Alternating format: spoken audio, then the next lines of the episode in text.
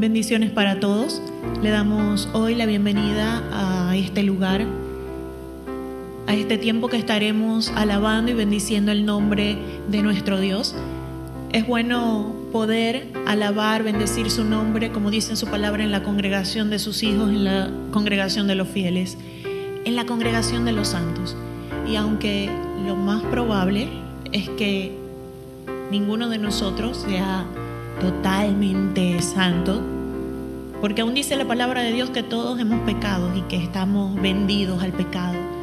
Sin embargo, el ser santo significa para nosotros precisamente consagrar nuestra vida para Dios, apartarnos para Dios.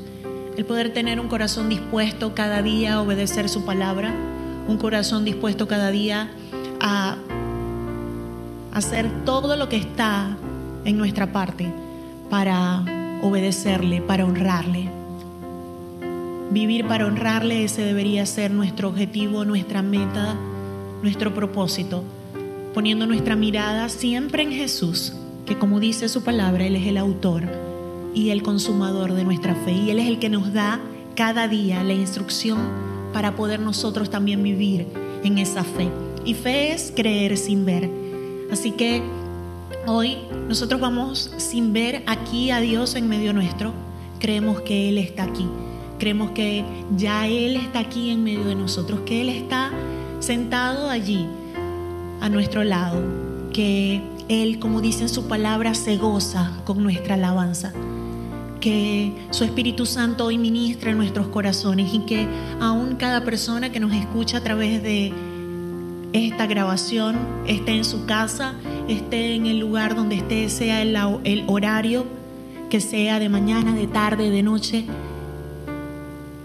De la misma manera el Espíritu Santo de Dios está allí, está ministrando a su vida, a su corazón. Como decía, trayendo la instrucción, trayendo la fuerza, la fortaleza para poder seguir adelante con nuestra mirada puesta en Jesús. Entendiendo que lo que vivimos aquí en la tierra no es definitivo, que nuestro lugar está ya en el reino de los cielos, en esas moradas que Jesús está preparando para nosotros. Amén. Y nuestro objetivo hoy es honrar a ese Dios que merece toda la gloria y toda la alabanza. Como decía, con fe, creyendo que Dios Padre desde el lugar de su morada, Él no solamente nos mira, no solamente nos, nos escucha, sino que nos atiende que nos responde. El salmista decía que con grandes cosas. Amén. Así que yo le invito que en esta mañana los que estamos aquí en el templo puedan estar sobre sus pies por un momento y puedan levantar sus manos al cielo. Y el que esté en su casa, en el auto, en el lugar donde se encuentra, si puede hacerlo, haga lo mismo. Y pueda hoy, junto conmigo, decirle gracias Dios. Gracias Dios. Gracias porque tu amor por mí no tiene límites. Gracias Señor porque tú estás aquí conmigo. A pesar de todo lo que soy, tú me amas. Tu amor por mí es grande. Yo bendigo tu nombre, glorifico tu nombre. Y te digo, ven a este lugar, Señor. Ven a este lugar. Yo creo en ti, confío en ti. Creo en tu amor. Que tú eres todo para mí. Y que con grandes cosas tú hoy me responderás. Oh, aleluya, porque tu amor por mí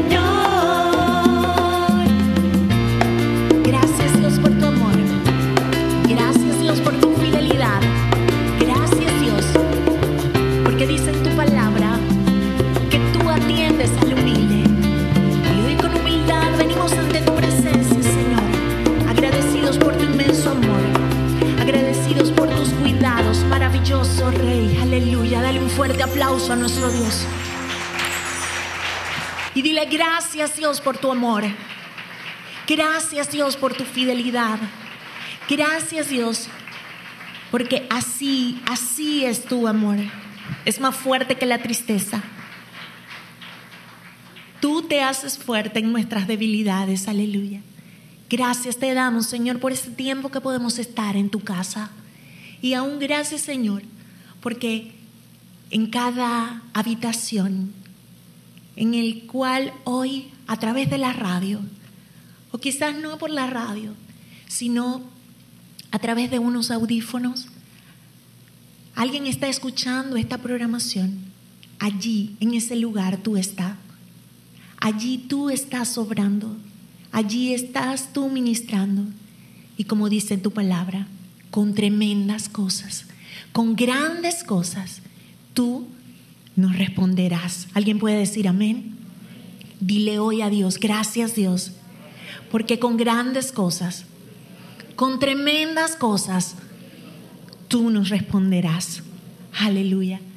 Cuando tenemos un niño en casa, un niño pequeño, y el niño de pronto es un poquito inquieto, normal, lo normal. Nosotros tranquilos, ese es un niño. Pero decimos, no, él es un poco inquieto. Pero cuando el niño ya es travieso, como quién, Ay, no tenemos niños aquí en el templo a quien echarle la culpa.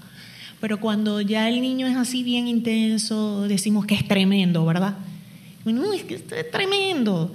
Y cuando de pronto lo va a visitar a usted, ese hermano que tiene, ese sobrino que es tremendo, usted, ay Dios mío, y viene.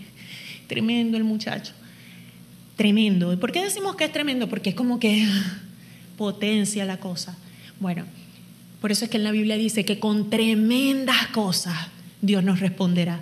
Y no son con tremendas tremenduras, sino con grandes cosas, con buenas cosas para nosotros. Recuerde que la bendición de Dios dice su palabra, que es la que enriquece y no añade tristeza.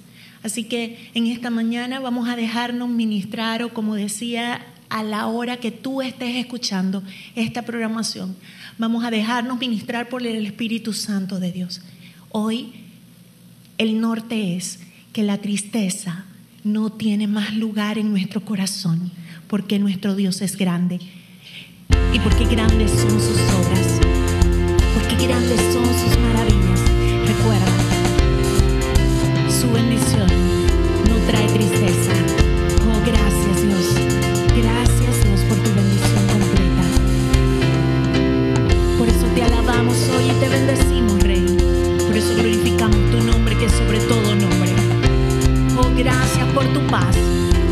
Por el gozo de tu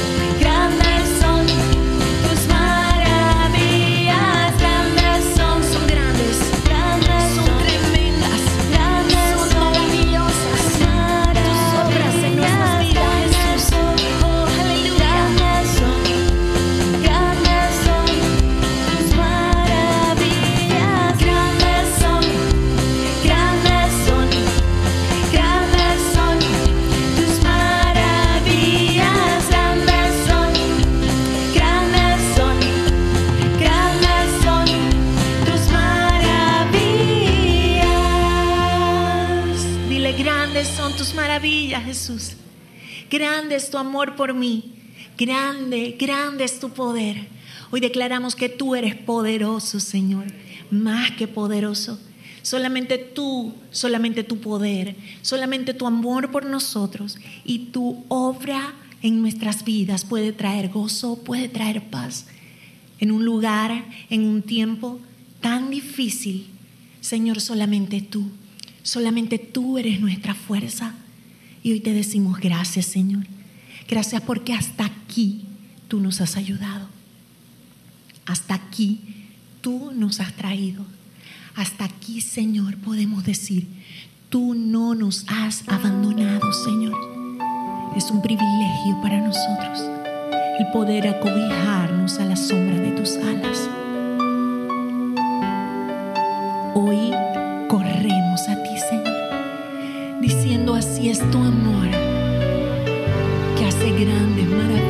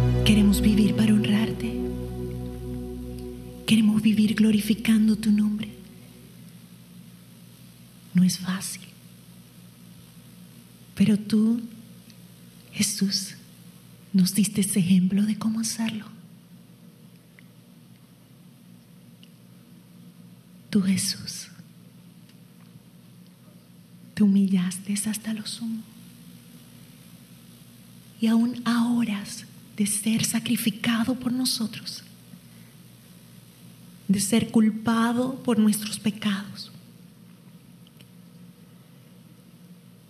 de ser masacrado por nuestras culpas.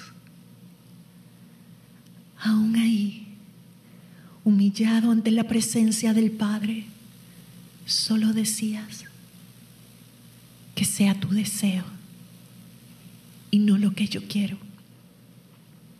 Señor, tú conoces nuestro corazón. Señor, tú conoces que reconocemos tu amor por nosotros, que te amamos Dios. Sin embargo, se nos hace tan difícil obedecerte. Se nos hace tan difícil honrarte, Dios. Pero hoy estamos aquí, humillados delante de ti, Señor pidiéndote, permíteme estar a la sombra de tus alas. Que tu amor fluya como un río, Señor, en nuestros corazones, llevándose la tristeza, la angustia. Espíritu Santo de Dios ministra nuestros corazones. No podemos sin ti. No podemos sin ti. Hoy nos humillamos delante de ti, Jesús, y te decimos, ayúdanos.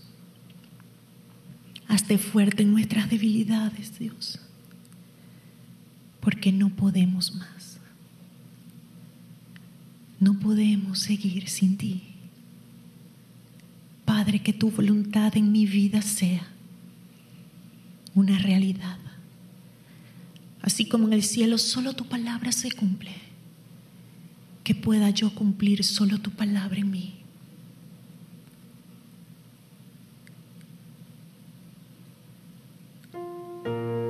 Hoy sacrifico alabanza a ti, Señor.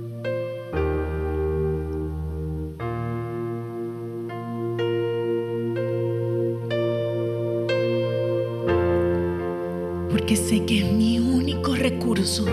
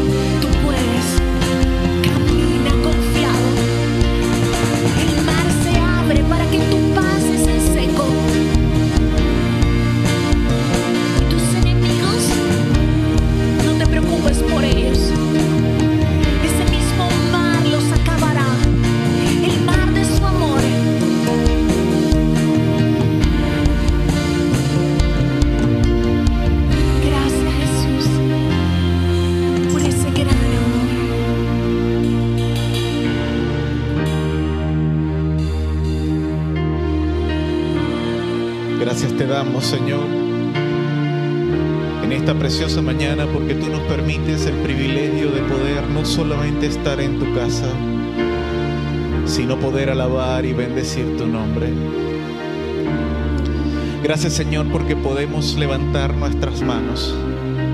Gracias porque podemos alzar nuestra voz. Gracias porque podemos cerrar nuestros ojos y decirte, Padre, aquí estoy. Estoy en tu casa, Señor, y deseo alabar y bendecir tu nombre. Deseo, Padre, sentir tu presencia en este momento, Señor, como si de ello dependiera mi propia vida, mi propia existencia que depende. Pero necesito hoy, Señor, tengo una urgencia grave por tu presencia. Y en este tiempo, Señor, te pido que recibas mi alabanza, que recibas mi adoración como olor fragante ante ti. Ayúdame, Señor, a presentar mi vida en ofrenda, mi corazón en ofrenda, en sacrificio vivo, santo y agradable a ti, Señor. Cada día de mi vida, no solamente hoy, no solamente en este momento, en esta mañana, Señor, sino cada día de mi vida. Como decía el salmista, Señor, examina mi corazón y ve si hay en mi camino de perversidad. Y ayúdame, Señor, a entender, a conocer cómo estoy viviendo. Padre, en este momento, Señor, levantamos nuestras manos al cielo para consagrar, oh Dios, nuestras ofrendas a ti. Consagramos, Señor, primeramente nuestro corazón, porque sin nuestro corazón consagrado, nuestro dinero en ofrenda, nuestro dinero en diezmos, no tiene sentido, no tiene valor, carecerá de bendición. Por eso, Padre, en el nombre de Jesús consagramos nuestro corazón. Y con un corazón consagrado y rendido a ti, Señor, consagramos nuestras ofrendas. Consagramos nuestros diezmos, nuestras ofrendas a ti, Señor, creyendo, Padre, que tú eres quien has provisto para cada necesidad en nuestras casas. Que esa sublime gracia tuya ha sido derramada como provisión en nuestros hogares, Señor. No solamente como provisión en alimentos, en calzado, en vestido, en medicamentos, en servicios, sino que ha sido derramada, Señor, en salud, primeramente espiritual y luego, Señor, física. Declaramos, Padre, que tu provisión no se apartará de nuestras casas, Señor, conforme a nuestros corazones, no se aparten de tu gracia, de tu amor, de tu verdad. Y en el nombre de Jesús, Señor, creemos que así como has estado en nuestras vidas hasta este momento, seguirás estando. En el nombre de Jesús. Amén, aleluya.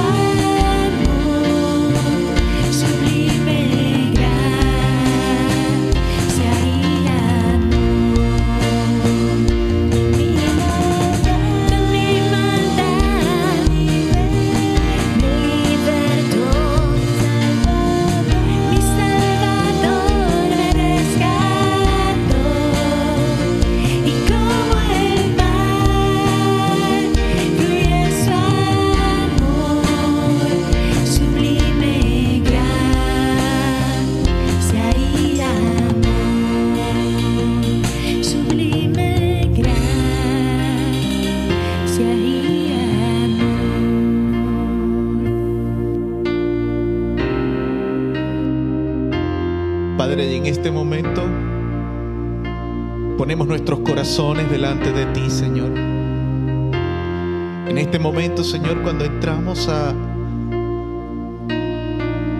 al momento en el que tu palabra será ministrada a nuestros corazones.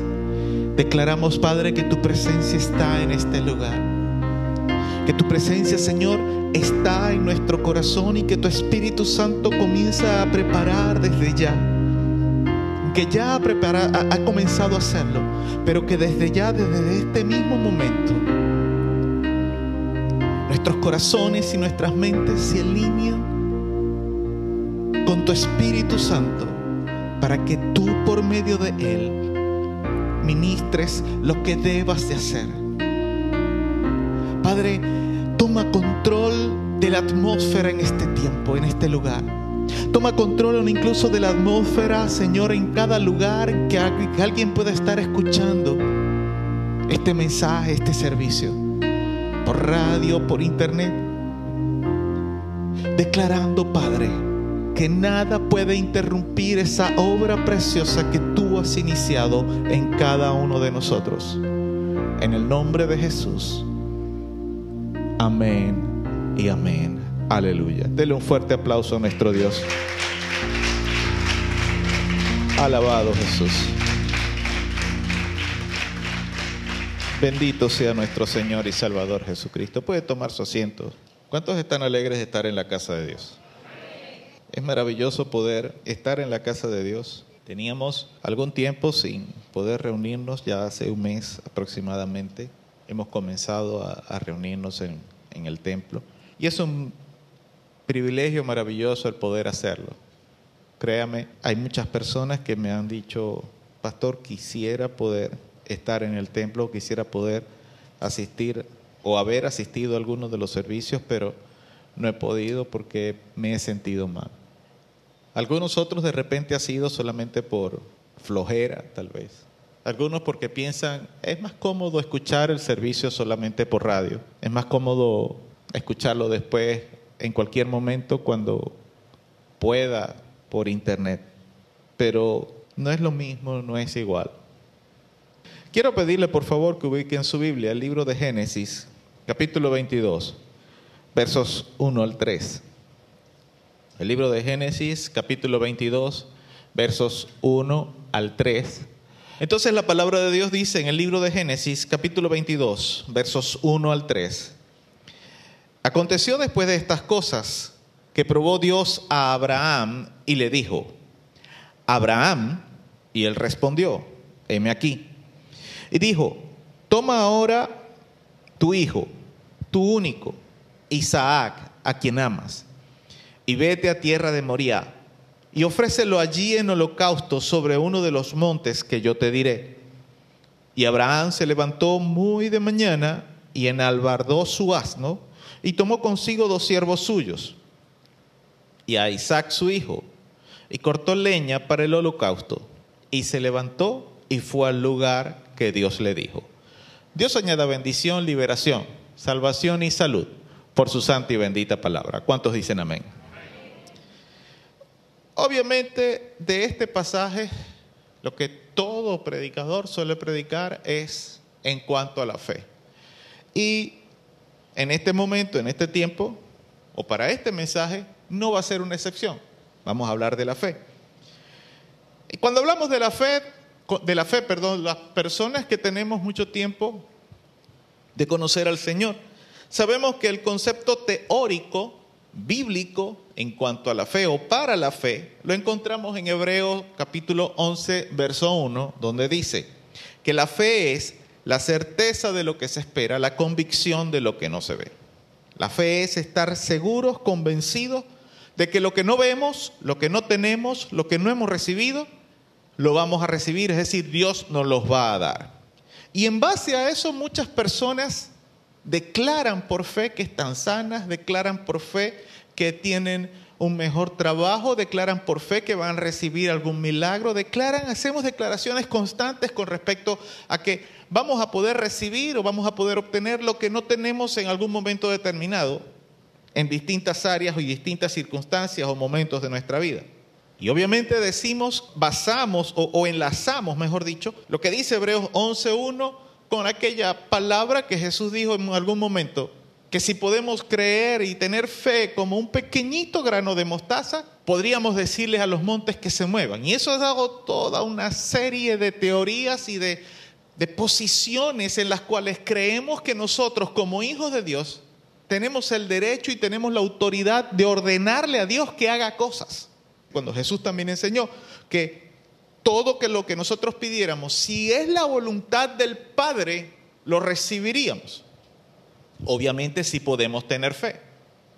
Todo esto es lo que nosotros concebimos en cuanto a la fe. Y no está errado del todo.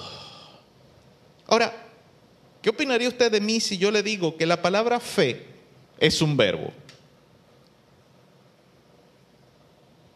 Algunos probablemente dirán, el pastor es un ignorante. ¿Cómo va a decirme a mí que la palabra fe es un verbo? Podrán decir mucho. Otros de repente comenzarán a sacar cuentas. Si usted como yo, usted comenzará a decir, yo fe, tu fe, el fe, nosotros fe. No, no es. No es un verbo. Usted tal vez estará diciendo, usted está equivocado, pastor. La palabra fe no es un verbo. Pero antes de que usted me tache como una persona ignorante, permítame continuar con el mensaje y más adelante vamos a descifrar si la palabra fe es o no es un verbo. Y lo primero que nada, ¿cómo es la fe humana? En nuestro pasaje nosotros conseguimos al hombre que la Biblia reseña como el padre de la fe, un hombre llamado Abraham. Y en este momento, en este pasaje de Génesis capítulo 22, nosotros lo encontramos enfrentando uno de los desafíos más grandes de toda su vida. Si nosotros comenzamos a leer desde Génesis capítulo 12, desde ese momento, desde ese capítulo 12 de Génesis, nosotros comenzamos a ver o a leer sobre la historia de este hombre, de Abraham. La Biblia dice solamente que Dios llamó a Abraham, y ya Abraham era un hombre hecho y derecho, no era un niño, no era un adolescente, no era un joven, no era ni siquiera un joven adulto, era un hombre ya maduro, tenía su esposa pero no tenía hijos. Y Dios le dice, vete de tu tierra y de tu parentela. Y no vemos ningún detalle, la Biblia no dice por qué Dios llama a Abraham. La Biblia no dice que Abraham hubiera hecho algo específico para que Dios pusiera sus ojos en él. Solamente dice que Dios llama a Abraham. Y lo que nosotros podemos deducir en cuanto a este hombre es que tuvo una disposición no solamente para escuchar a Dios, sino para obedecerle. Y eso me llevó a mí a pensar en algún momento, si Abraham fue un hombre que Dios llamó y le obedeció, ¿a cuántos hombres tal vez Dios también llamó en el tiempo de Abraham? Diciéndole lo mismo, pero no obedecieron.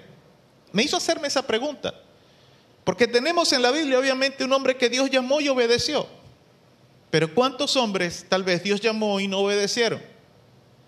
Y si nosotros damos una ojeada rápida en nuestras Biblias, partiendo de Génesis 12, y nosotros prestamos atención solamente a los subtítulos, por eso digo, pasamos rápidamente, nosotros vamos a encontrar que cada uno de esos subtítulos nos dan un breve panorama de lo que fue la vida de este hombre, Abraham. Cualquiera de nosotros se puede dar cuenta que en varias de esas etapas sus respuestas o reacciones no fueron las más correctas, no fueron las respuestas o las reacciones que tal vez Dios esperaba de él.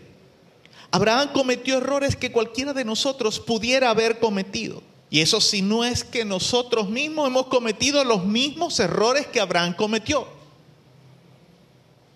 Por ejemplo, Abraham mintió con respecto al parentesco que Sara tenía con él, solamente porque tuvo miedo de que fuera asesinado porque Sara, su esposa, era una mujer muy hermosa. Y las dos veces que él llegó a tierras desconocidas, después de que Dios lo llamó, su reacción fue mentir. Esta no es mi esposa, esta es mi hermana. ¿Por qué? Porque tuvo miedo de que si esto sabían, la gente sabía que era su esposa, lo mataban para tomarla por mujer. Y si Abraham tenía ese temor, era porque tal vez era una práctica en aquellos momentos.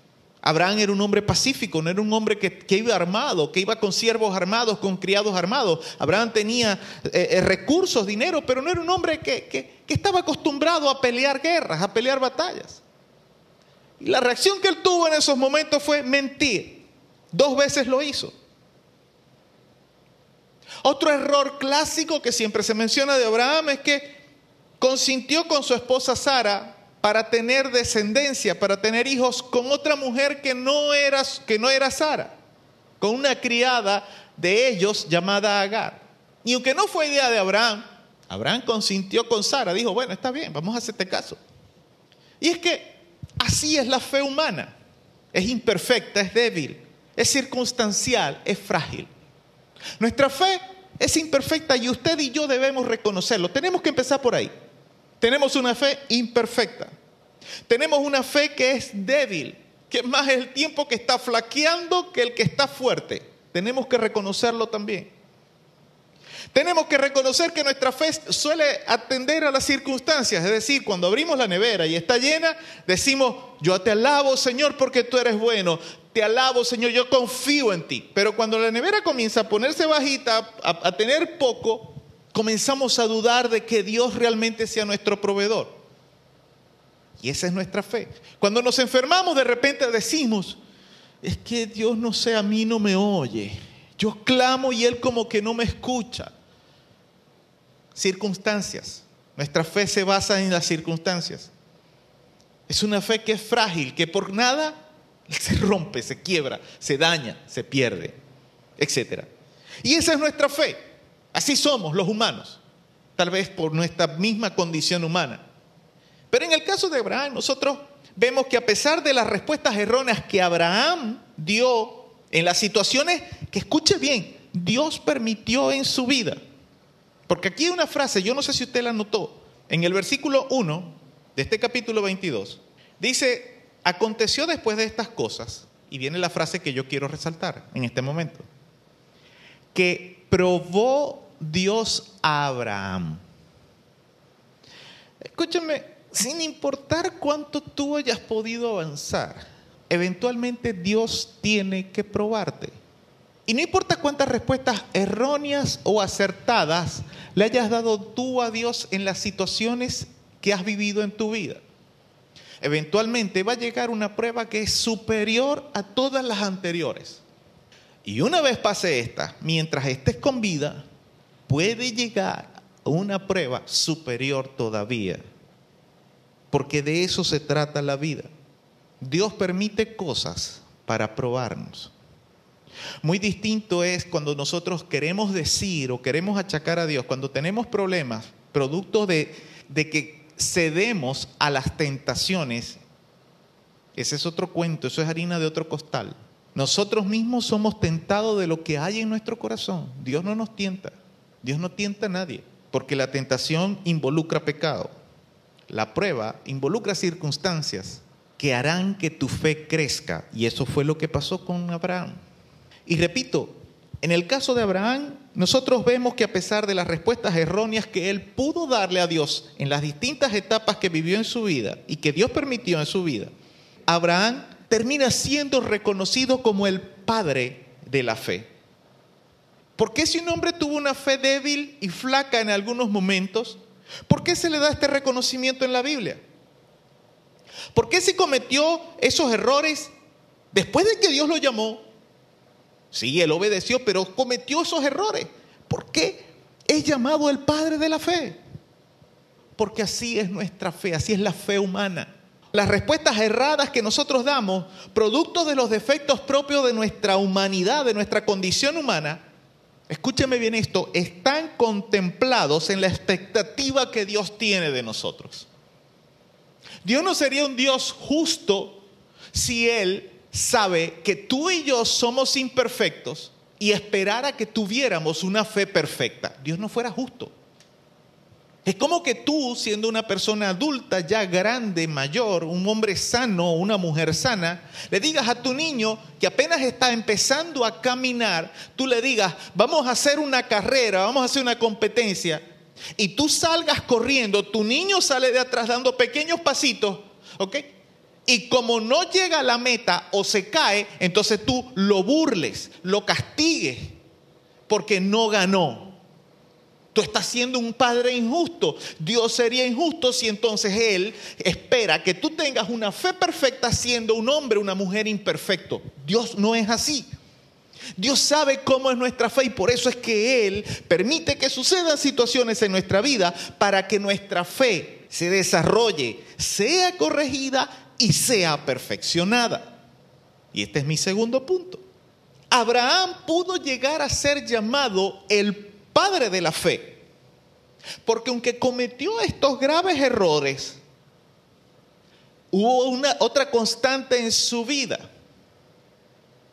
Si usted busca desde Génesis 12, la otra palabra constante, la otra característica constante en Abraham fue la obediencia. Y la fe está muy ligada con la obediencia.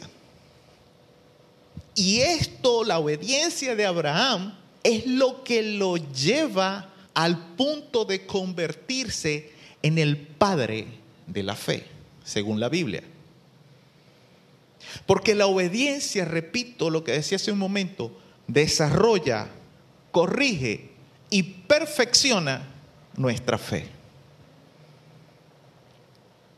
La obediencia de Abraham fue lo que corrigió y encaminó por la senda de la fe su vida.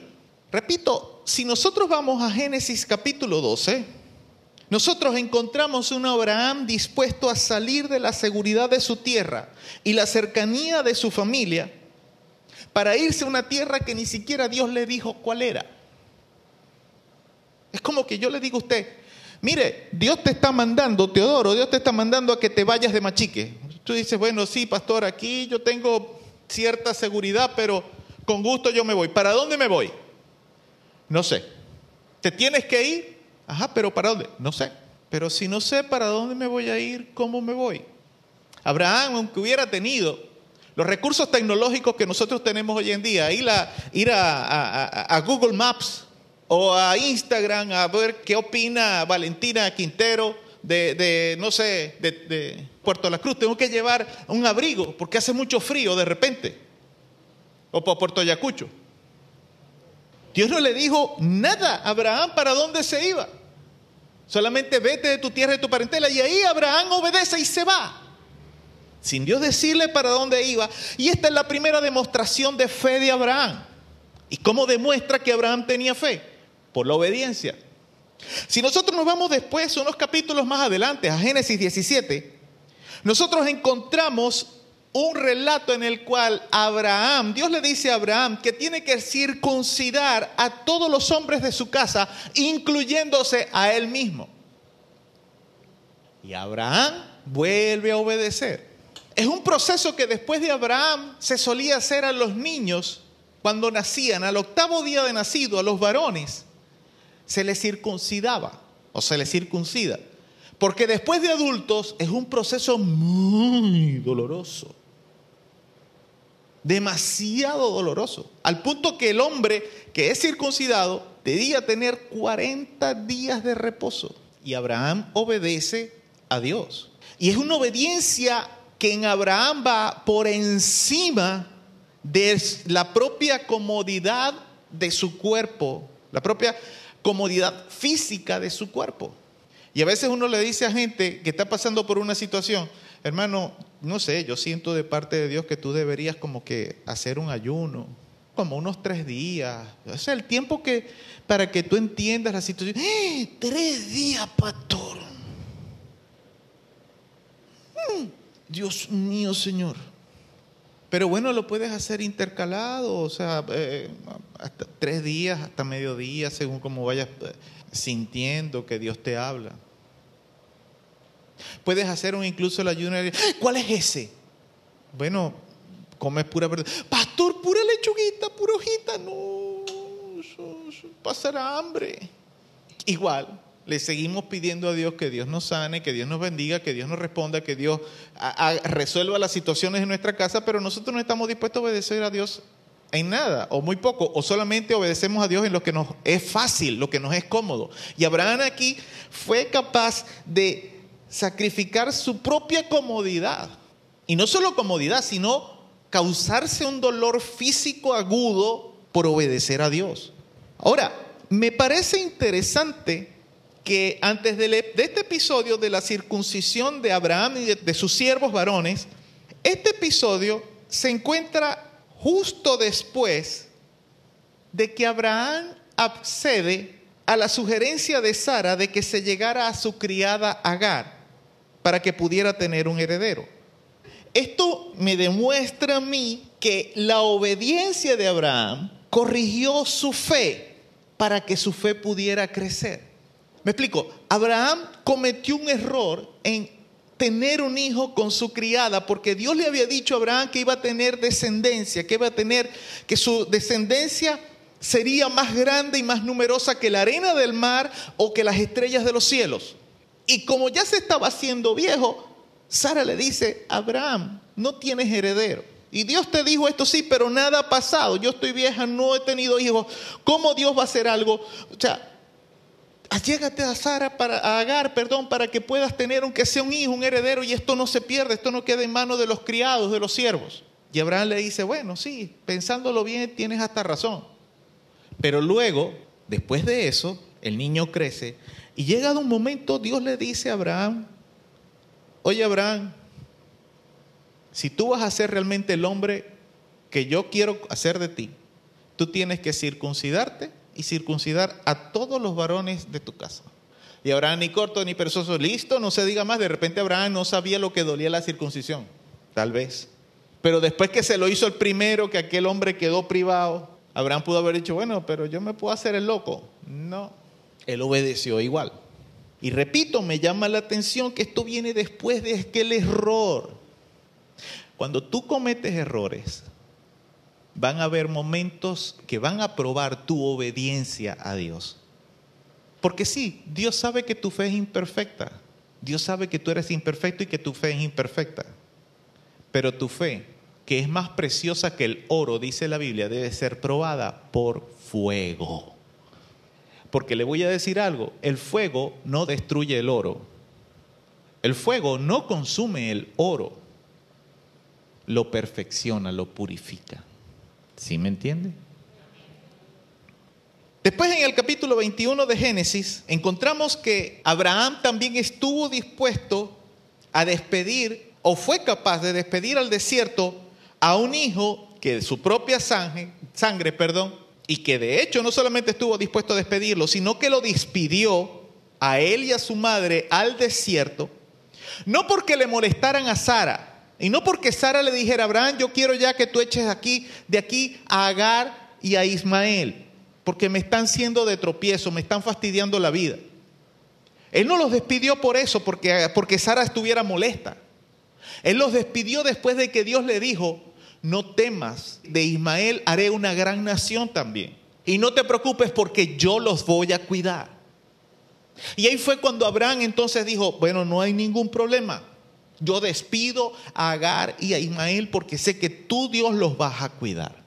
¿Sabe? A veces nosotros nos agallamos de tal forma con las cosas que Dios nos pide que las soltemos, que se las entreguemos. Y decimos no. Y mientras no soltemos lo que Dios nos pide que soltemos, no estamos pasando la prueba que Dios nos está poniendo. Entonces nuestra fe no puede crecer. No, nuestra fe no se está desarrollando, nuestra fe no puede avanzar, porque la obediencia hace desarrollar, corrige y perfecciona nuestra fe. Mientras tú no obedezcas a Dios en lo que Dios te está diciendo que debes hacer, tu fe puede ser que haya comenzado a desarrollarse, pero no se está corrigiendo, no está siendo perfeccionada. Y eso es lo que estos tres puntos claves en la vida de Abraham nos demuestran. Y nos llevan al pasaje que nosotros nos encontramos aquí de Génesis capítulo 22, donde nos traen el episodio final o cumbre, digamos así, de la vida de este hombre, la vida de fe de este hombre. Pues esta es la prueba final de su fe. Su fe es probada de una forma tan profunda y personal e íntima que Dios le pide que entregue a su único hijo y que Él mismo lo sacrifique en el altar. Y esto puede tener N cantidad de connotaciones. Si hoy hay aquí, no sé, 70 personas aproximadamente, pueden haber 70 opciones distintas de lo que Dios puede estar pidiendo que sacrifiquemos en el altar, aquello que nosotros amamos más, que más queremos. Y ni siquiera que lo sacrifiquemos, ya nosotros conocemos el desenlace de la historia de Abraham. Es decir, cuando ya Abraham iba a acuchillar al muchacho, Dios le dice, epa, detente, ya yo sé que tú eres obediente. Y con ese antecedente nosotros deberíamos saber que Dios lo que te va a pedir, Dios te lo va a restaurar. Y si es algo demasiado íntimo, demasiado entrañable, que tú amas demasiado, como un hijo, Dios no te lo va a quitar. Y si te lo quita, es por algo. Perdóneme que sea tan feo como tan franco, o tan franco como tan feo. Abraham fue probado de esta forma tan profunda porque necesitaba demostrarle a Dios que realmente se podría convertir en el padre de la fe. Necesitaba demostrarle a Dios que él sería capaz de llevar el título de padre de la fe. Y eso me lleva entonces a mi último punto, el verbo fe. Y ese es el título de mi mensaje en esta mañana, en este tiempo, el verbo fe. Preguntaba al principio, ¿qué opinión tendría usted de mí si le digo que la palabra fe es un verbo?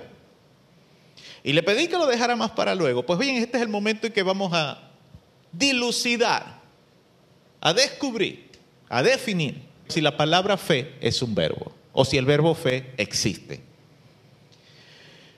Y déjeme decirle que usted, los que pensaron que no, los que dijeron que no, que la palabra fe no es un verbo, tienen la razón. Desde el punto de vista lingüístico, la palabra fe no es un verbo. Pero, ¿qué tal si yo le digo a usted, le hablo de la palabra actuar? Esa sí es un verbo.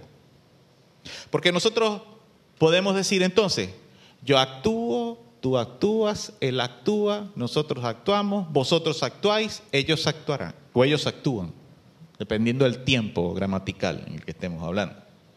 La Biblia dice que la fe sin acción es muerta. Santiago 2.26. Dice, porque como el cuerpo sin espíritu está muerto, así también la fe sin obras está muerta. ¿Qué es una obra? Una acción, un actuar. Entonces, ciertamente, repito, desde el punto de vista lingüístico o gramatical, la palabra fe no es un verbo, pero desde la perspectiva espiritual sí es un verbo. ¿Por qué? Porque nosotros necesitamos actuar para que la fe comience a desarrollarse, a corregirse y a perfeccionarse en cada uno de nosotros. ¿Por qué? Porque la Biblia dice que Dios nos ha dado a cada uno de nosotros una medida de don de fe. Yo quiero pedirle, por favor, y esto es lo que se van a perder los que van a estar escuchando por radio o por internet, eh, por internet. Le quiero pedir, por favor, a Teodoro, hágame el favor, párese por aquí. Y vamos a llamar a Diego. Con su sana distancia, vamos a poner a Diego por allá. Ambos son hombres, varones. Obviamente Teodoro ya pasa de los 50 años, ¿verdad? Todavía no.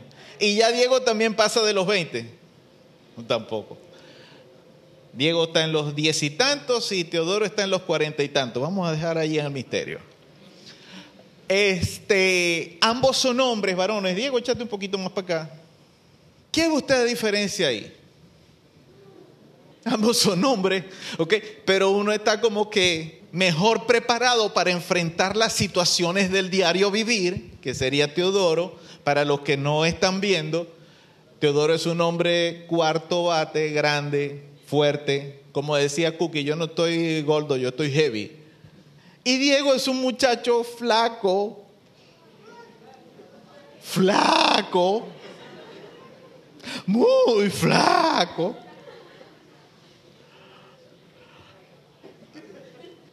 Y digamos que, sin alusiones personales, Diego, que no te vas a sentir mal.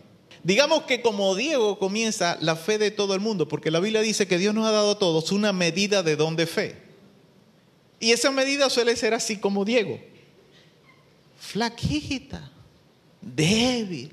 Que si le dicen, échate un saco de cemento al hombro, eso pesa mucho.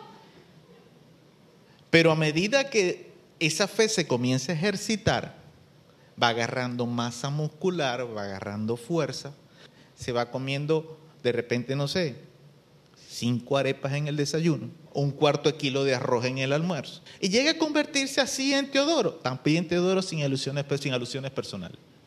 Y entonces de repente le dicen a Teodoro, Teodoro, agarre ese saco de cemento. Me, me llevo dos, ¿verdad Teodoro?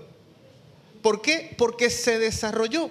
Esa es la medida de fe. Cada uno de nosotros, Dios le ha dado una medida de fe. Y depende de que nosotros la hagamos desarrollar. Que la corrijamos a medida que se desarrolle y que sea perfeccionada después. ¿Qué hay que perfeccionar aquí en Teodoro? Nada, que se ponga en línea, que haga un poco más de ejercicio. Porque a veces tenemos una fe así, que creemos que podemos con todo porque nos vemos así grandes, que, que, Dios nos ha bendecido mucho. Pero resulta ser que cuando nos enfrentamos a las situaciones, no podemos. ¿Sí me está entendiendo? Gracias Teodoro, gracias Diego.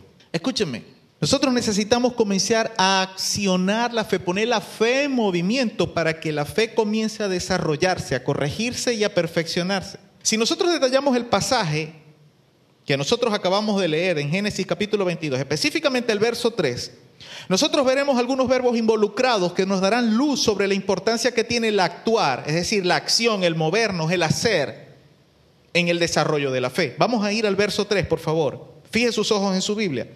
Dice, y Abraham se levantó. Ahí hay un verbo, hay un verbo de acción. Yo me levanto, tú te levantas, él se levanta, nosotros nos levantamos muy de mañana y enalbardó su asno y tomó otro verbo de acción. Porque usted se puede levantar, pero no tomar nada, no hacer nada. Abraham se levantó y tomó consigo dos siervos suyos y a Isaac su hijo y cortó otro verbo de acción. Y cortó leña para el holocausto y se levantó otra vez el verbo de acción de levantar. Y fue otro verbo de acción, de ir. En un solo versículo nosotros conseguimos uno, dos, tres, cuatro. Cuatro palabras que implican acción, que son verbos o un incluso. Todas estas palabras son verbos, pero además de ser un verbo implican la idea de una acción, es decir, algo que debe hacerse, hay algo que debe demostrar un movimiento, demostrarse por medio de una acción, por medio de un movimiento para que ese verbo se ejecute en el plano físico, porque hay mucha gente que le gusta decir, no, tú tienes que hacer esto, pero ellos no lo hacen. Como decimos por ahí, mandan más que un alternador de avión, pero ellos mismos no hacen nada. Por ejemplo, Digamos, la palabra decir es un verbo.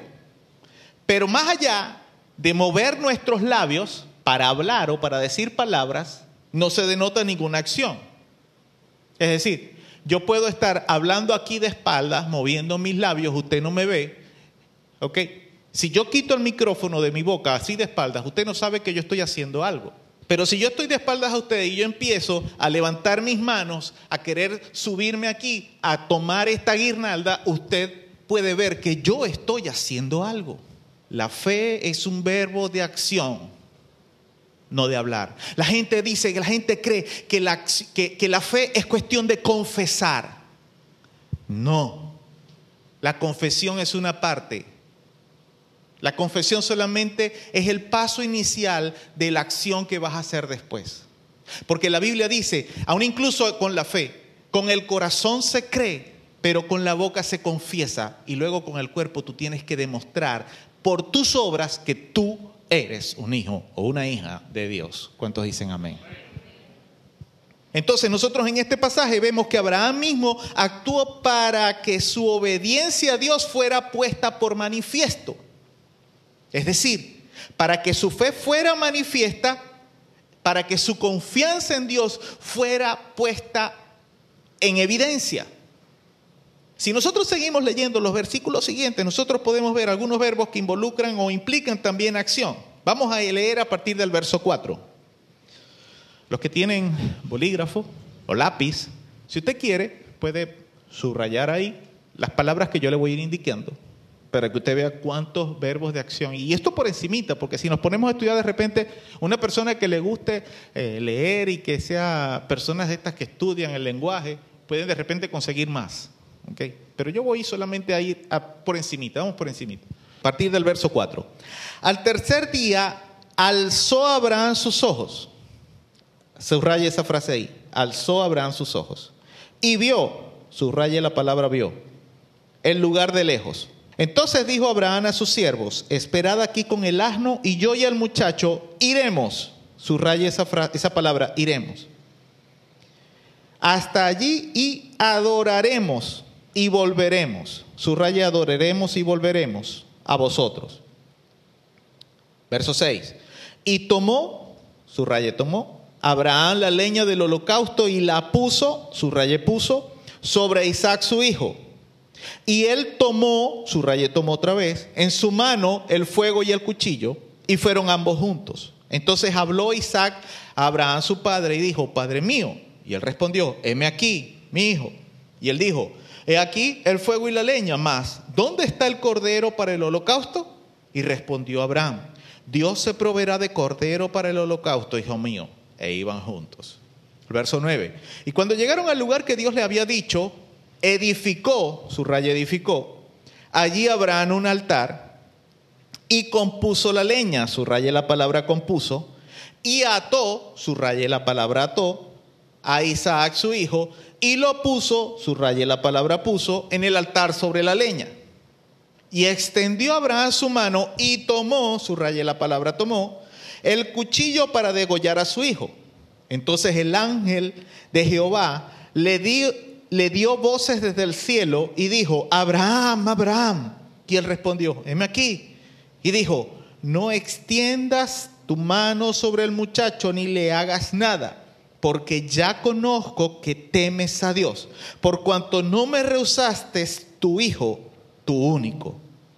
Entonces alzó Abraham sus ojos, subrayo otra vez, alzó Abraham sus ojos y miró, subrayé la palabra miró, y he aquí a sus espaldas un carnero trabado en un zarzal por sus cuernos. Y fue Abraham y lo tomó, subrayé la palabra tomó, y tomó el carnero y lo ofreció en holocausto en lugar de su hijo, subraye la palabra ofreció. ¿Cómo le quedó la Biblia? Rayada. Y espero que sus ojos también hayan quedado rayados y su corazón también. Escúcheme, en este solo pasaje, en estos 13 versos, hay muchos verbos de acción involucrados, pero no están aislados. Todos trabajan en conjunto. Porque si usted dice de repente, bueno, está el verbo mirarse, pastor, yo vivo mirando. Sí, pero para hacer después lo que no debe. Pastor, yo vivo escuchando. Sí, para, pero para después hablar lo que no debes. ¿Sí me entiende? Pastor, yo vivo tomando. Sí, pero también agarras lo que las mañas que no debes. Pastor, yo de cada rato hago. Sí, pero estás haciendo lo que no debes. El asunto es usar todos estos verbos de acción y ponerlos en conjunto para que el verbo fe se desarrolle en nuestras vidas. En este pasaje nosotros hemos visto, repito, involucrado y actuando muchos verbos a la vez. Y todos ellos en conjunto nos demuestran que la fe es un verbo de acción. Pero como en todo lo rela- relacionado a la vida espiritual del creyente, siempre hay algo que debe sobresalir como punto clave para el éxito. Me refiero a que hay un verbo involucrado en este pasaje que demuestra una confianza suprema, una confianza superior de Abraham. Una confianza que es capaz de romper todo lo que podía interponerse entre Abraham y el éxito ante la prueba que Dios le había puesto enfrente. Y es el momento cuando Abraham le dice a sus siervos en el verso 5, vamos al verso 5. Entonces dijo Abraham a sus siervos, esperad aquí con el asno, y yo y el muchacho iremos allí y adoraremos, y volveremos a vosotros. ¿Sí se está dando cuenta? Abraham tenía una confianza plena en que Dios iba a proveerse. Isaac no era un niño.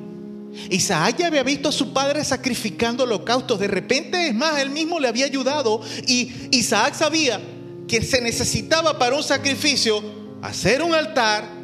Se necesitaba cuchillo, soga y fuego. Pero decía Isaac en su corazón, en su mente, ajá, y las palomitas, el becerro, ¿qué vamos a ofrecer? Y por eso le preguntó a su padre en el camino, papá, llevamos todo esto y, y el cordero. ¿Qué vamos a sacrificar? ¿Qué le vamos a dar a Dios? Y la respuesta de Abraham es consistente con lo que le dijo a sus siervos. Dios proveerá.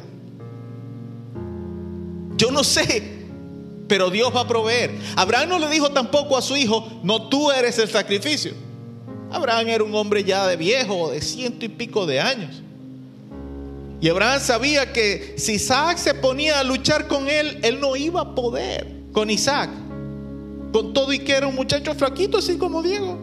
Por eso Abraham le dice a Isaac, Dios proveerá. ¿Sabe? Esta palabra que Abraham le dice aquí a sus siervos, espérenme aquí. Y yo y el muchacho iremos allí y adoraremos y volveremos. Abraham sabía que si Dios le estaba pidiendo que sacrificara a su hijo, Dios no se lo iba a quitar. ¿Sabes? Si tú sabes que Dios tiene un propósito contigo, no tengas temor de darle a Dios cualquier cosa que Él te esté pidiendo. Porque lo que Dios te está pidiendo a ti, esa obediencia va a demostrar y va a hacer desarrollar, o ya tú la has desarrollado porque de hecho esa es la razón por la que tú estás aquí en esta mañana. Tal vez tú tenías cosas que hacer hoy en la mañana y tú dijiste, no, hoy voy al templo, voy a la casa de Dios, voy a congregar. Tal vez tú que me escuchas por radio, tú tenías otras cosas que hacer y tú dijiste, voy a apartar este tiempo a partir de las 4 de la tarde, hoy domingo, para escuchar, para ir al servicio radial. Y apagas todo lo demás en tu casa y no dejas que nada te interrumpa. Eso es una fe, eso demuestra que hay una fe en ti, una confianza en Dios. Y sabes que aquí, en lo que tú vas a escuchar en la adoración a Dios, hay algo, allí hay una fe que se ha desarrollado. Tal vez tú que me estás escuchando por internet también lo mismo. Tú agarraste y descargaste en, tu aplicación, en tu teléfono, en la computadora, este audio y estás escuchando. Eso demuestra que hay una fe ahí. Ya se ha desarrollado una fe. Pero el asunto es que tal vez necesita crecer más. Y más, voy a corregir, no tal vez. Esa fe necesita crecer más y no me importa si tú ya has orado por un muerto y el muerto se ha levantado. Esa fe tiene que crecer más. Porque si se levantó un muerto después que oraste, se tienen que levantar 10 después. Porque Jesús dijo que cosas mayores que las que Él hizo nosotros podríamos hacer. Cuando tú te comienzas a, a, ¿cómo se llama eso? A conformar con quién eres en Cristo, comienza tu muerte espiritual. No me importa quién tú seas. No me importa lo que hayas hecho. Cuando tú te comienzas a conformar, cuando tú comienzas a decir, ya conseguí lo más que podía hacer, ser pastor, orar por los enfermos, ser lo uno, ser estar en el grupo de alabanza, ser cantante, ser ministro, ser adorador, ya conseguí lo más que yo quería. Ahí comienzas a morir espiritualmente. Y no lo digo yo, lo dicen los testimonios de muchos cristianos que se han dicho lo mismo y terminaron después en el mundo de nuevo. O en pecado y tuvieron que recomenzar de nuevo. La fe necesita crecer todo el tiempo y perfeccionarse.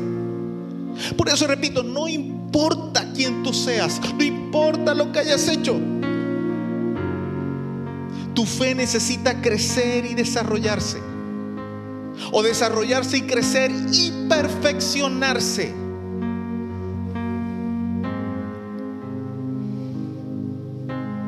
Muchos podrán pensar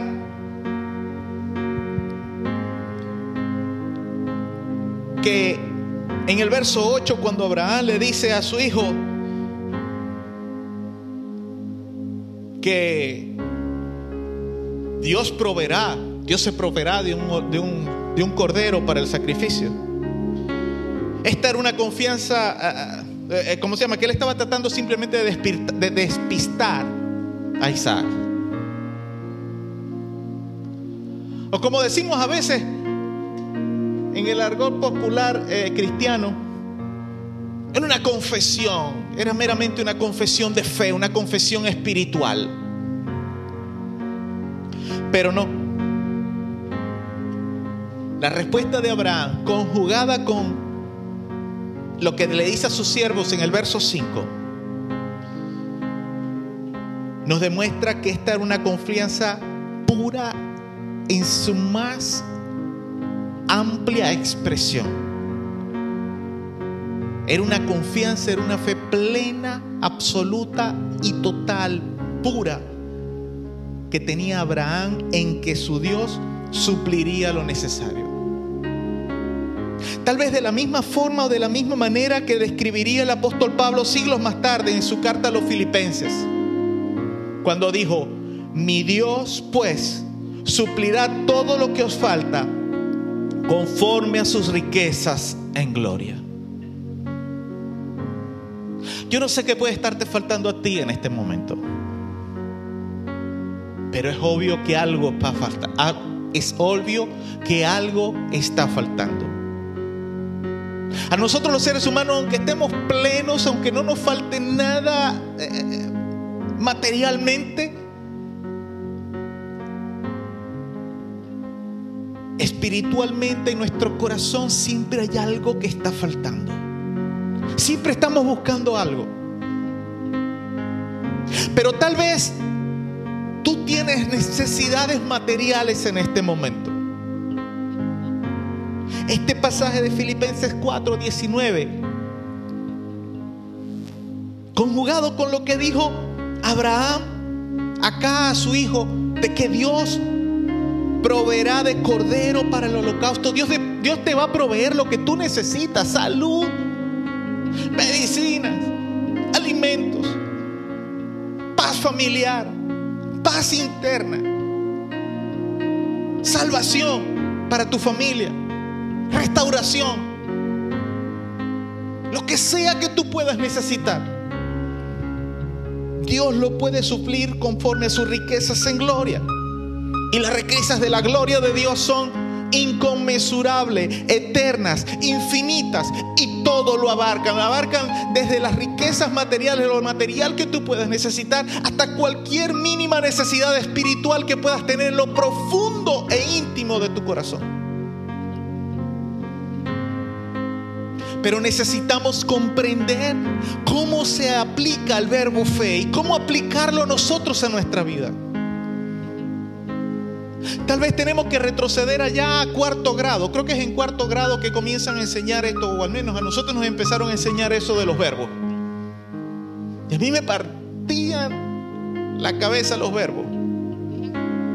Porque si el tiempo pasado, presente, el pretérito, perfecto, imperfecto, yo no sé qué cosa y todas esas cosas, me,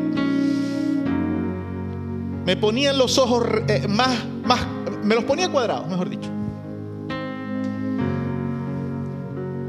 Tal vez usted le suceda como a mí en cuarto grado. La aplicación de los verbos, la comprensión de los verbos le es muy difícil. Tal vez usted le está sucediendo esto con en cuanto al verbo fe. Pero déjeme decirle, déjeme hacerlo un poco más sencillo. Porque entiendo que tal vez muchos predicadores a veces nos complicamos la vida tratando de explicar la fe.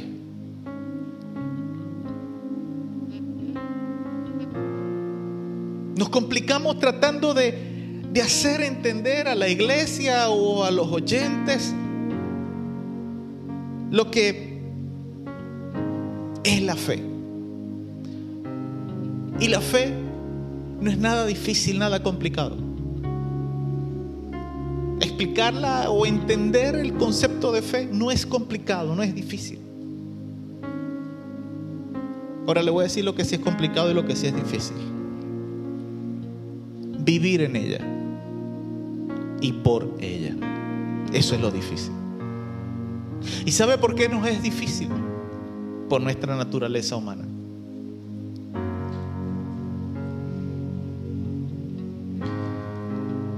¿Y sabe cuando nosotros nos complicamos? Cuando nosotros pretendemos hacer teóricamente lo que la Biblia dice.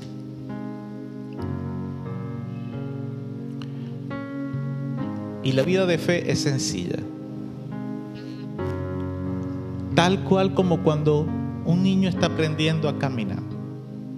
Un pequeño paso a la vez. No más.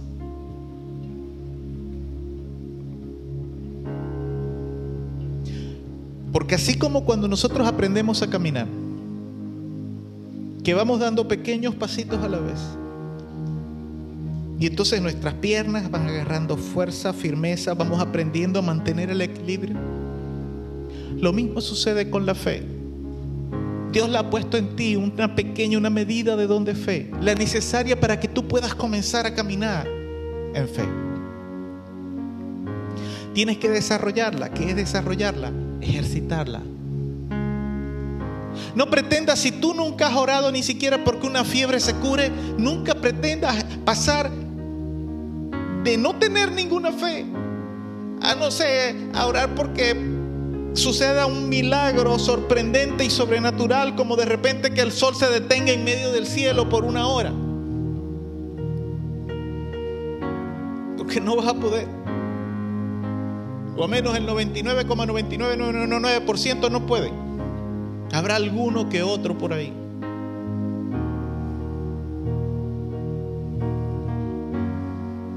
Comienza a hacer pequeños, a dar pequeños pasos. Pequeños pasos de obediencia.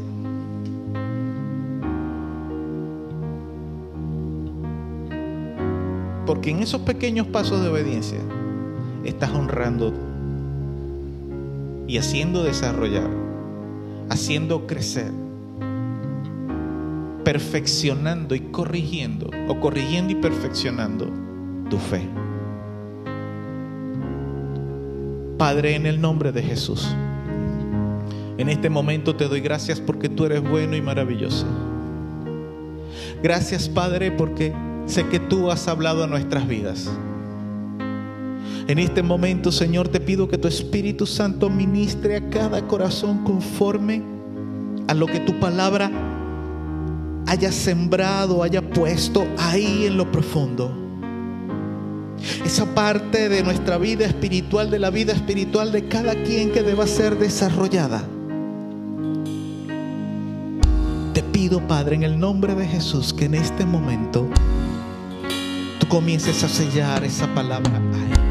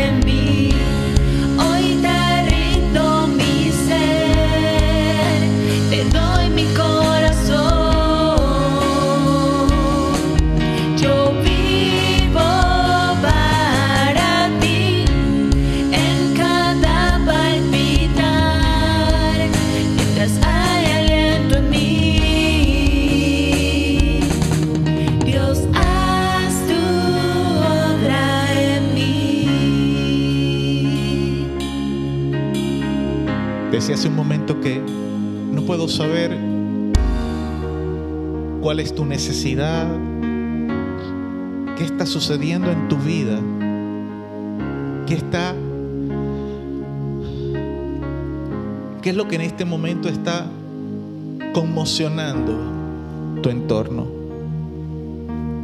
¿Qué situaciones pueden particularmente estar afectando tu vida en este tiempo? Tengo certeza de que hay algo, algo debe haber, porque en un mundo tan convulsionado como el que vivimos, siempre hay algo. Siempre hay algo que reta nuestra fe. Siempre hay algo que reta nuestra confianza en Dios. Así que quiero pedirte, por favor, que si tienes una necesidad en este tiempo de que el verbo fe sea desarrollado en tu vida, si realmente más que tener la necesidad, sabes, sientes y sabes o sabes y sientes que necesitas que ese verbo fe se desarrolle en tu vida, quiero pedirte que te pongas de pie ahí en el lugar en el que te encuentras. Y tú que me escuchas en tu casa, si puedes hacerlo, también hazlo. Recuerda la obediencia, desarrolla. La obediencia corrige. La obediencia perfecciona.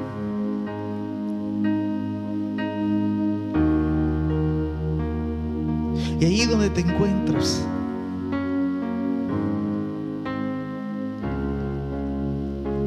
no te voy a pedir que le digas a Dios y hagas compromisos con Dios que tal vez no estás preparado o preparada para asumir y para cumplir.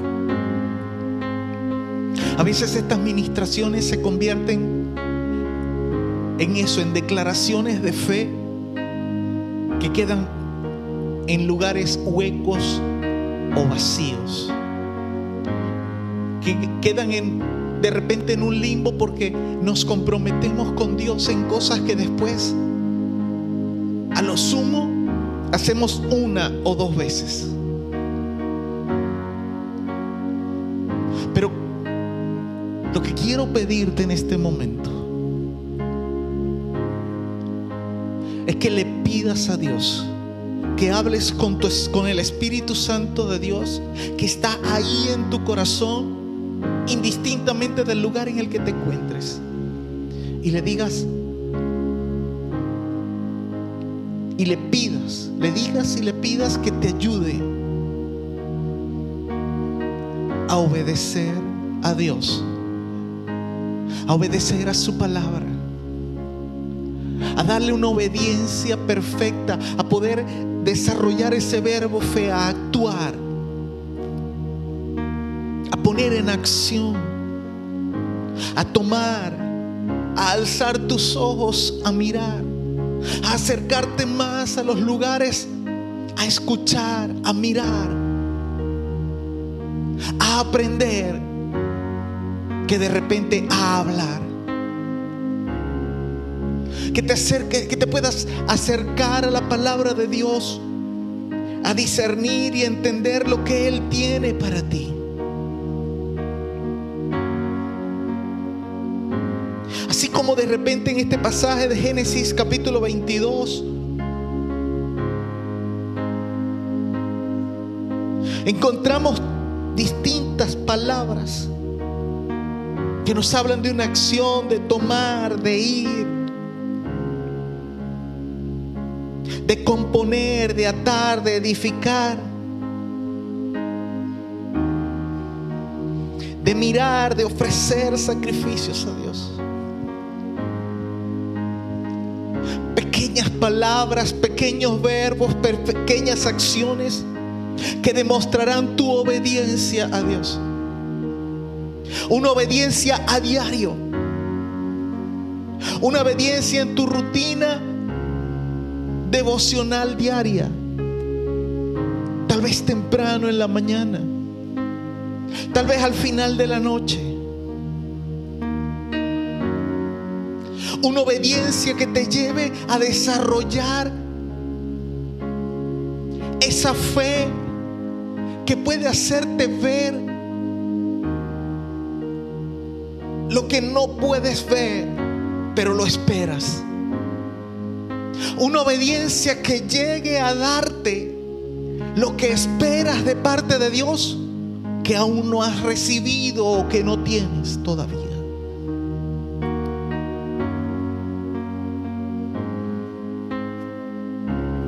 Es maravilloso cuando tal vez simplemente alguien llega y ora por nosotros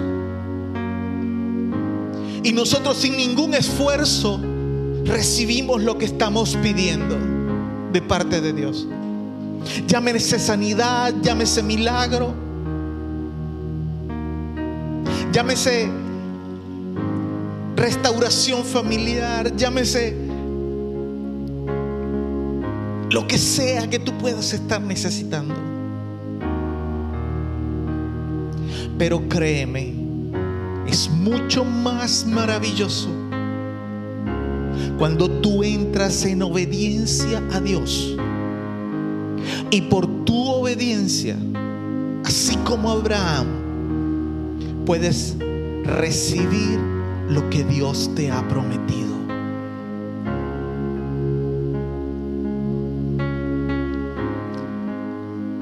Abraham tenía una fe durante toda su vida que fue imperfecta, que cometió grandes errores, como tú y como yo. Pero al final de su vida pudo, pudo conseguir, pudo alcanzar el título de la Biblia o en la Biblia como el padre de la fe. ¿Sabe? Yo no pretendo, yo no quiero, yo estoy hablando ahora a título personal mío, no quiero de repente el título de ser el padre de la fe o, o siquiera semejante a Abraham. No lo busco, no pretendo eso. Pero como el apóstol Pablo, digo, le digo al Señor cada día que quiero alcanzar el premio, alcanzar la meta de ese supremo llamado que Él me ha hecho. Y no es el llamado de ser pastor, ni padre o esposo, hijo o ninguna cosa aquí en esta tierra. Le digo al Señor cada día que quiero llegar a alcanzar la meta de estar allá en las moradas celestiales. ¿Y sabe por qué le digo yo al Señor eso? Porque si yo logro hacerme merecedor de alcanzar esa meta, voy a hacer, voy a poder alcanzar todo lo que Dios tiene para mí o quiere que yo haga en esta tierra.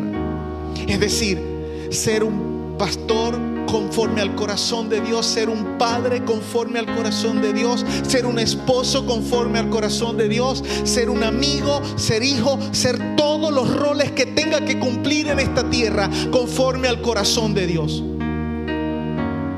Porque la Biblia dice que en el reino de los cielos no entrará nada que esté corrompido.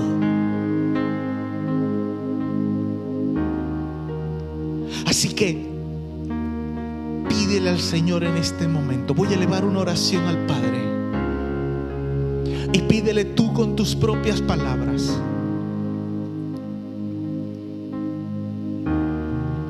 Que Él te dé la obediencia necesaria, te ayude a ser lo, lo, necesariamente obediente para que el verbo fe se desarrolle en tu corazón. Padre, en el nombre de Jesús, delante de tu presencia, cada uno de tus hijos, con manos en alto, en señal de rendición a ti, Señor, porque entendemos que nada tenemos, que nada tenemos en nuestras vidas, en nuestras manos, que podamos jactarnos que hemos conseguido por nuestros propios medios, porque todo proviene de ti. Y en este momento, Señor, con manos en alto y vacías. Rendimos lo único que podemos darte, Señor, que es nuestra vida y nuestro corazón. Acéptalo, Señor, como decía al inicio en la administración, como olor fragante. Y tal vez en este momento, Señor, el corazón de, nuestro no está en la condición más limpia, más fragante. El aroma que despide no es un olor fragante ante tu presencia.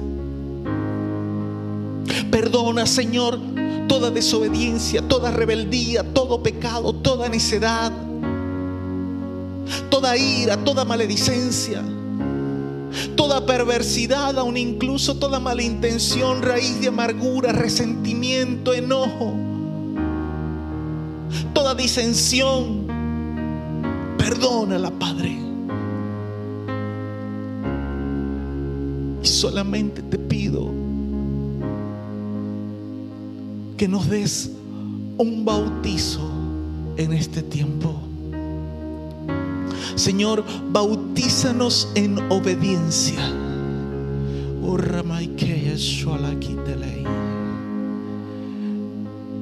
Bautízanos en obediencia, Señor, así como esa obediencia que tuvo Jesús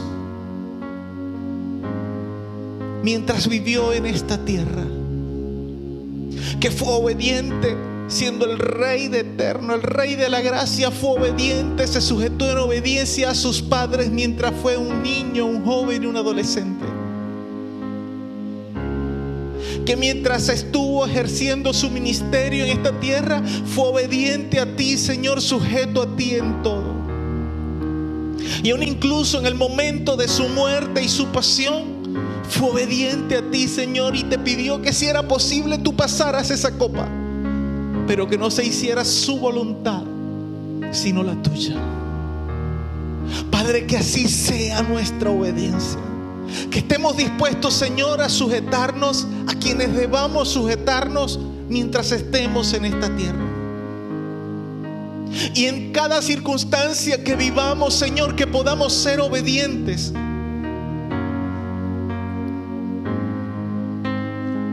Y aunque tal vez no nos agrade la copa que estamos pasando en este momento, podamos decirte, Señor, pasa de mí esta copa. Pero no se haga lo que yo quiero, sino lo que tú quieres. Porque tú eres el Dios de toda provisión, como le dijo Abraham a su hijo. Pero esa convicción de Abraham fue la misma que le dijo a sus criados yo y el muchacho iremos allá, adoraremos y volveremos.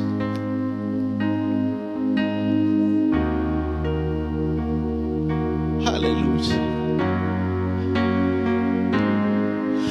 Comienza a obedecer a Dios. Comienza a obedecer a Dios en cualquier cosa que Él esté pidiendo en este momento, que sacrifiques a Él. Sacrifícalo. Sacrifícalo. Sacrifícalo. Llévalo hasta el altar y sacrifica en obediencia a Dios lo que Él te pide, porque Él se proveerá de sacrificio, de holocausto para su gloria y para su honra. Aleluya.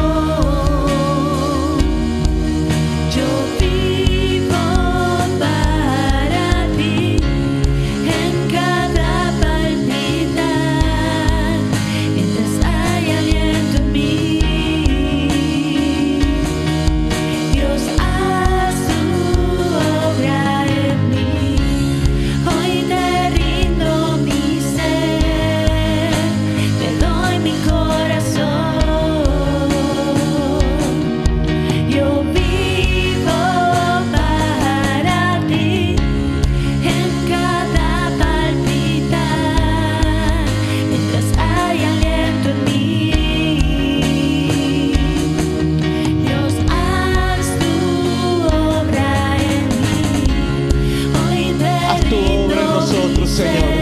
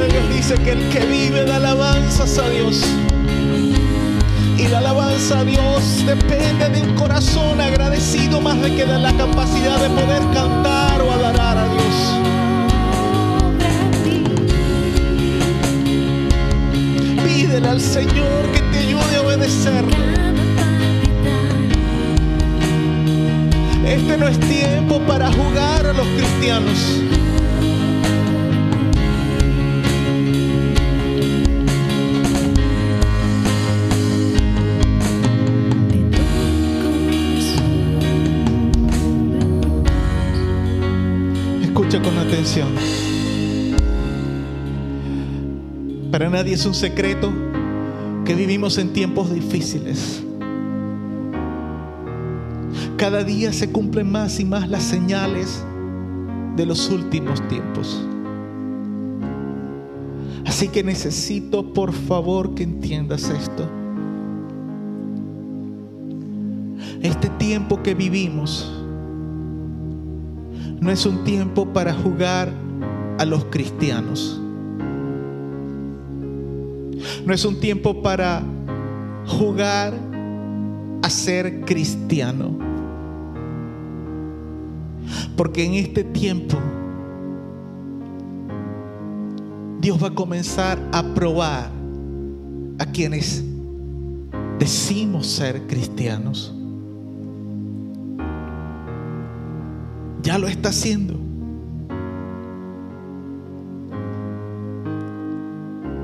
Y en medio de las pruebas, serán pruebas de fuego. Porque este último tiempo, la iglesia del Señor se levantará para resplandecer. Y no puede resplandecer una iglesia mediocre. No puede resplandecer una iglesia con cristianos con apariencia de piedad. Por mucho tiempo las iglesias estuvieron llenas de gente que decía una cosa y hacían otra. Este es el tiempo en que cada creyente debe ser y debe, demostrar quién es. Ser transparentes. Ser íntegros. Aprender a reconocer sus errores. Aprender a reconocer sus fallas. Pero corregirse también. Esforzarse por no ser el mismo de ayer. Como decíamos en medio de la administración del mensaje, no estancarte, no creer que llegaste a un punto en el cual ya alcanzaste lo máximo. Porque como dice un coro, el ayer ya pasó. Hoy te necesitamos de nuevo, Señor. Pues tú ayer ya fuiste lo que podías hacer el día de ayer. Hoy toca superarte a ti mismo. Hoy toca darle más a Dios de lo que le diste ayer. Hoy toca ser mejor cristiano, mejor hijo de Dios, mejor hija de Dios que lo que fuiste ayer. Porque el verbo fe es un verbo que se desarrolla cada día. El pasado solo debe motivarte para ver que pudiste hacerlo ayer, pero hoy es un nuevo reto. Hoy es un nuevo día y debes vivirlo para la gloria y para la honra de to- Dios Todopoderoso. Aleluya.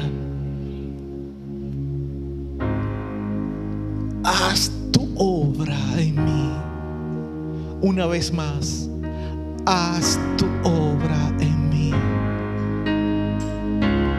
Hoy te rindo mi ser, Díselo al te Señor. doy mi corazón. Ofrenda tu corazón Yo al Señor.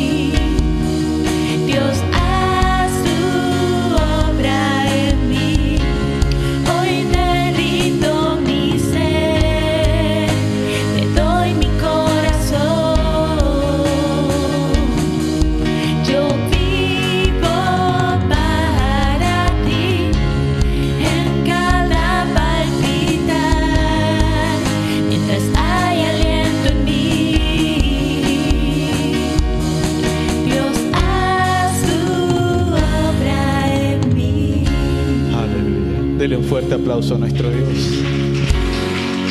Aleluya. Aleluya. Santo es tu nombre, Señor Jesús. No hay nadie como tú. Aleluya. Puede tomar su asiento ya para finalizar rápidamente porque el tiempo nos atropelló en esta mañana. Solo quiero recordar que el próximo domingo, si Dios nos lo permite, si nada cambia, estaremos acá a las 8.30 de la mañana de nuevo para alabar, para bendecir el nombre de nuestro Dios. Y este servicio eh, saldrá por la radio a partir de las 4 de la tarde, es el horario que estamos transmitiendo este servicio por la radio, por el canal radial, todos los domingos. Y luego por internet estará disponible ya a partir de aproximadamente 5, 5 y 30 de la tarde. Amén. Padre, en el nombre de Jesús, en esta mañana, cuando vamos hacia nuestros hogares, quienes estamos en este lugar, te pedimos tu bendición, que tú nos acompañes, nos lleves, nos libres de todo accidente y de todo peligro. Padre, quienes están en sus hogares, guárdalos y bendícelos también. Y en el nombre de Jesús declaramos cielos abiertos, bendiciones en sobreabundancia sobre la vida de cada uno de nosotros. Declaramos, Señor, que tu presencia está con nosotros y nos ayuda a vivir en obediencia. Que tu Espíritu Santo nos corrige, nos redarguye y nos hace llegar a ser esos hombres, esas mujeres perfectos que tú quieres que nosotros seamos. En el nombre de Jesús, amén y amén. La bendición del Padre, del Hijo y del Espíritu Santo sobre cada vida. Dios les bendiga muy rica y muy abundantemente. Paz de Dios sobre sus vidas.